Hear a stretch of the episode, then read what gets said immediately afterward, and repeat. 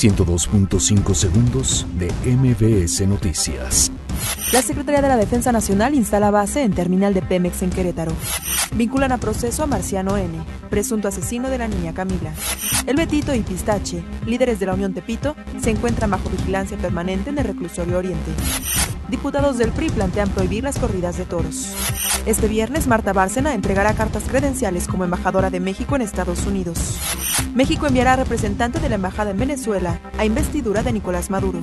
Roma es nominada a Mejor Guión Original en los premios del Sindicato de Guionistas. Presentan tráiler de la última temporada de Club de Cuervos. Tony Cross sufre lesión muscular y será baja en el Real Madrid por varias semanas.